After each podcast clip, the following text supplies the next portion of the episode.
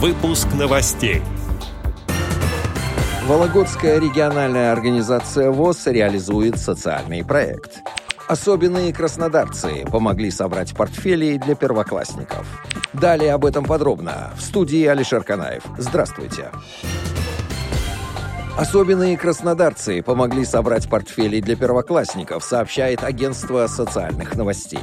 Для молодых людей с инвалидностью это стало первым опытом официального трудоустройства и работы в коллективе. Подопечные Краснодарского благотворительного фонда «Добрый юг» в рамках совместного проекта с компанией «Каспийский трубопроводный консорциум» расфасовали 3,5 тысячи портфелей для будущих первоклассников из коррекционных школ и малообеспеченных семей из восьми районов Краснодарского края проекте задействовали 8 молодых людей в возрасте от 18 лет, которых официально оформили по договорам гражданского правового характера. Функционал каждого подбирался с учетом его особенностей и возможностей. Изначально мы планировали, что ребята будут работать 4-5 часов в день, но практически сразу они захотели оставаться подольше, говоря, что им здесь интереснее, чем просто сидеть дома. Мы увидели, что подопечные работают достаточно эффективно, а проект оказался оказался успешным, сказала руководитель организации «Добрый юг» Дана Руднева, а также уточнила, что сегодня бизнес в целом более открыт к инклюзивному трудоустройству. Совместный с Каспийским трубопроводным консорциумом проект по трудоустройству подопечных фонда «Добрый юг» реализован при поддержке фонда президентских грантов.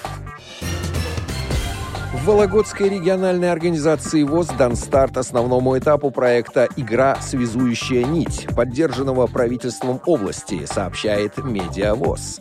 Открытие инклюзивной площадки состоялось в Вологодской местной организации ВОЗ. На мероприятии присутствовали незрячие люди и граждане без ограничений здоровья.